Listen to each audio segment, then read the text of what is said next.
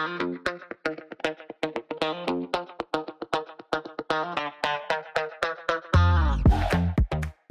い、お疲れ様です。スラットコレナガです、えー僕は普段東京の高円寺の古着屋スラットで商品の仕入れをしております。このポッドキャストは古着好きを応援するラジオ略して古着ラジオということで、最近買った古着のようなライトの話から実際に古着屋で働いている時の悩みのようなヘビーな話まで古着に関してざっくばらに話していくポッドキャストです。古着好きの皆さんがこれを聞いて改めて古着っていいよねってちょっとでも思ってもらえたらなという思いで更新しております。はい、というわけで、えー今買い付けに来ております。もうスケジュール半分ぐらい消化して、まあ、残り、えっ、と、3日かな ?3 日かよ、3日か。3日を残して帰国です。今回1週間ぐらいのショートの買い付けなんで、まあ、サクサクやっておりますが、まあ、どうでしょう？商品。まあ、まあって感じかなって感じです。まあもう夏、日本はもう夏終わるんでね、秋冬とかに向けて商品準備してるんですけど、まあでももうすでに来年の夏に向けてもある程度仕入れしていかないとね、ちょっとなかなか大変になってくるので、まあ頑張ろうかなという、まあふんわりそんな感じです。えー今回は、この前のポッドキャストでも言いましたけど、ゼネラルマネージャーの高橋と一緒に来て、今彼は僕の前にあの机に座って仕事してますけども、僕はもう、ポッドキャストでも撮ろうかなっていう感じでやってます。はい。えーまあその僕らも今買い付けに来てるんですけど、まあ、それと別チームで、えーうちのスラットの菅井長原ペアが今また買い付け行ってるんですよね。でねなんかトラブルが最近あって車がパンクしてどうしようみたいなことをあの連絡取り合ってやってたんですよね。だから多分釘が刺さったのかなタイヤに。でなんかパンクしちゃってで家まではなんとか帰れたけど明日以降ちょっと車使えないかもっていうことだったんであのロードアップサービス呼んでとりあえず空気仮に入れてもらってで近くのタイヤショップまで行って修理してもらうみたいなことを、まあ、連絡取りながらやってましたでねなんとか、まあ、治ってそんなに大きいお金もかからずなんかこう対応してくれたんで、まあ、非常に頼もしいというかあの良かったなっていう感じです。ね。まあ、やっぱね海外に行くとトラブルってやっぱつきものなんですよね。なんかどっかの時にも言いましたけど。だから、まあ、ある意味貧乏くじ引いちゃったなみたいな瞬間ってどうしてもあるんですけど、まあ、特にほらうち買い付けローテーションで行ってたりするんでねなんで俺が行った時に限ってみたいなこと絶対あるんですけどあのでもそういうね海外でのトラブル対応ってめちゃくちゃいい経験になるんですよね。まあ、これもうもちろんめちゃくちゃポジショントークにはなっちゃうんですけど、まあ、端的にあの自信になるんですよね。その壁にぶつかってでその近くに頼れる先輩もいないしまあ連絡取れる時もあるけど場合によっては日本と連絡取れないみたいな時にでも自分が何とかしなきゃいけない。もう自分しかやらなきゃいけない。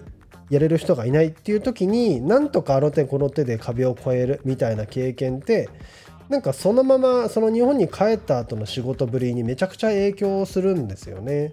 なんかあの時なんとかなったから今回もなんとかなったでしょう。みたいな。まあそれっていわゆる自信だと思うんですけどまあ情報をねネットで調べたりとかなんか必要なところに連に連絡を取ったりとかっていうその日本に帰ってからもね仕事のその取れる選択肢の幅が広がる感覚が僕自身もあったなと思いますので。まあね、トラブルないに越したことはないんですけどトラブルはトラブルで経験しておいた方が、まあ、その後いろいろ自分の人生において大事だなとか思ったりしております。はい、というわけで、えー今回のテーマちょっと前置き長くなっちゃったんですけど、まあ、全然トラブル関係海外と関係ないんですけどあの、まあ、入荷商品の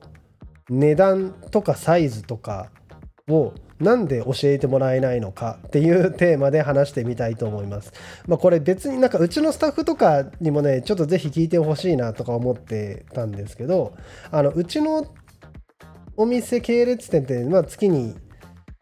1回2回入荷日があるんですよねでその入荷日に合わせてヴィンテージ商品とか人気な商品っていうのを、まあ、週末の土曜日の朝にバンって出して、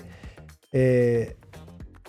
入荷日みたいな感じでやるんですけどそれの前日とかかなインスタライブだったりとか、まあ、インスタとかでその商品の情報をま公開するんですけどその時にうちのお店では入荷商品のまあ売り値値段とあとそのサイズだったりとかまあ状態はものによるかもしれないんですけど、まあ、そこまで詳細っていうところを、えーと、公開してないんですよね。だから毎回そういう断りを入れてからライブ配信するようには基本的にはしてるんですけどこれなんでなのみたいな、まあ、よくよく考えたら僕自身もちゃんとみんなに説明してなかったなと思ったんでまあそのための説明なんですけどあのまあこれ2つふんわり理由があってまず1つ目はまあこれお店の都合と言っちゃうとあれなんですけどあの露出しちゃうと楽しみがなくなるからあのお客様が店に行く気が失せちゃうっていうのはあるんですよね。まあなんかもう少し言い方変えるとあのまあサイズも分かって状態も分かって値段も分かってもう全てが分かった状態その商品のね自分が欲しいなと思った商品の状態が分かってる状態でわざわざ店行くかなって考えるとなんかまあ確かに合理的っちゃ合理的だけどなんかあんまり行く気なくなるじゃないですか。ねだからそれだったらまあもちろん入荷商品で入荷するしこういうの出るよっていうふうに言うんだけどでもじゃあ詳細は店に直接来て確認してくださいねっていうそのある意味不便さみたいなものがあった方が実際にお店に行くこうドキドキ感とかこう手に取ったサプライズ感みたいなものがエンターテインメントとしてやっぱこう担保されるじゃないですかだからそういう意味も含めてその情報の全てを解禁するんじゃなくてある程度露出度を制限することによってまあイベント感を出しましょうみたいなそれでなるべく多くの人に楽しんでもらおうっていうまあめちゃくちゃ店の都合なんですけどそういうこうまあなんか戦略的なところもまあまああるんですよね。はいまあ、だから状態とか値段公開してないんですけど、まあね、ただもちろんねそれめっちゃ不便じゃんみたいな人もいらっしゃるんですよね。まあ、も実際に僕が店舗を立ってた時とかにもあのサイズ値段教えてくださいって言われていやすいませんちょっとあのえっ、ー、と入荷日の商品はお答えできないんですよねっていうふうに説明した時になんかその値段分かんないと店行くかどうかも決められないしなんかそれによってスケジュールこっちも組むんだからちょっと教えてくれよみたいな感じでちょっと怒られたりした時とかもあったんですけどいやでもまさにそうだなっていう気持ちは確かにあるんですよね。ただやっぱりそのなんだろうななんかそうやって古着の入荷日っていうのをエンタメとして楽しんでくださるお客様とまあ、もちろんその、まあ、事前に知りたいっていうお客様もいらっしゃると思うんですけどなるべく多くのお客様とその古着をねを楽しむっていうのをこう共存というか共有というかねこうなんかしていきたいなっていう風な思いもあるのでまあ不便で申し訳ないんですけどまあそういうような方法をとってるというような感じです。はい。なんでねまあこれでもちょっと話微妙に飛ぶんですけどその古着って中古じゃないですかだからねそのサイズ状態とかいろんな情報を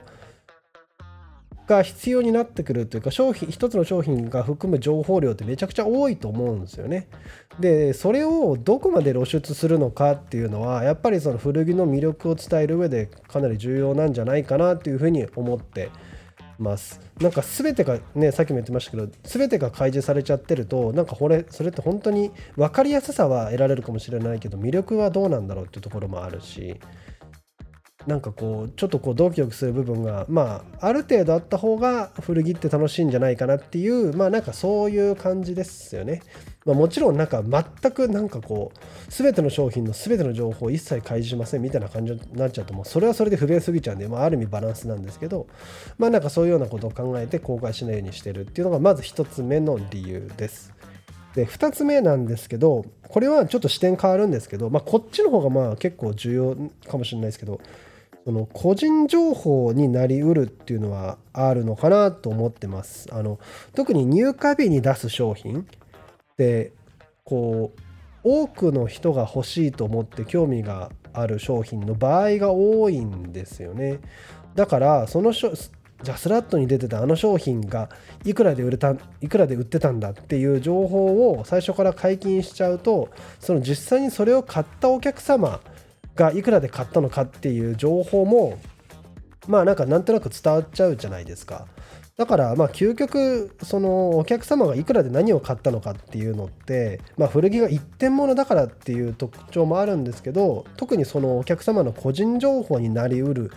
のでまあそういったちょっとこう配慮とかケアとかも含めて値段は公開していないというような感じです。ただまあもちろんね全ての商品の値段、まあ、そんなん言ったら全部の商品買ったお客様の個人情報バレバレじゃないかとか、まあ、そういうのもあるかもしれないんですけど、まあ、もちろんそこまであのやっちゃうとそのなんだろうもうキリがないっちゃこれキリがないんでじゃあどこまどこで線引きをしてというかねってなった時にじゃあ入荷商品に関してはちょっと個人情報になる確率が高いというかね個人情報なのでまあじゃあちょっと公開しないようにしようかっていうような配慮としてやらせていただいてるというようなそんな感じです。はい。なので、あのぜひね、これを聞いてるうちの店舗のスタッフいるかな聞いてくれてると嬉しいですけど、まあ、そういった意図があってその入荷商品の情報は公開していませんというような話でした。はい。というわけでまあ古着屋ってそうなそんな感じになってんだなっていうふうに聞いていただけたら幸いです。はい。えー、このポッドキャストの感想は僕のインスタグラムの DM やリアクションなどでお気軽にいただいても結構ですし、えー、スレッズの方に書いていただいただいても構いません。あとはこのポッドキャストを Spotify で聞いていただいている方ね、あのコメントを投稿する欄が多分このところにあるので、そちらにお気軽に書いていただいて構いません。と、えー、あとはあれですね、リクエストなど僕のインスタ、ズレッツのアカウントをメンションしていただければチェックしに行きますので、お気軽にという感じです。はい、本日も最後まで聞いていただきありがとうございました。それでは失礼いたします。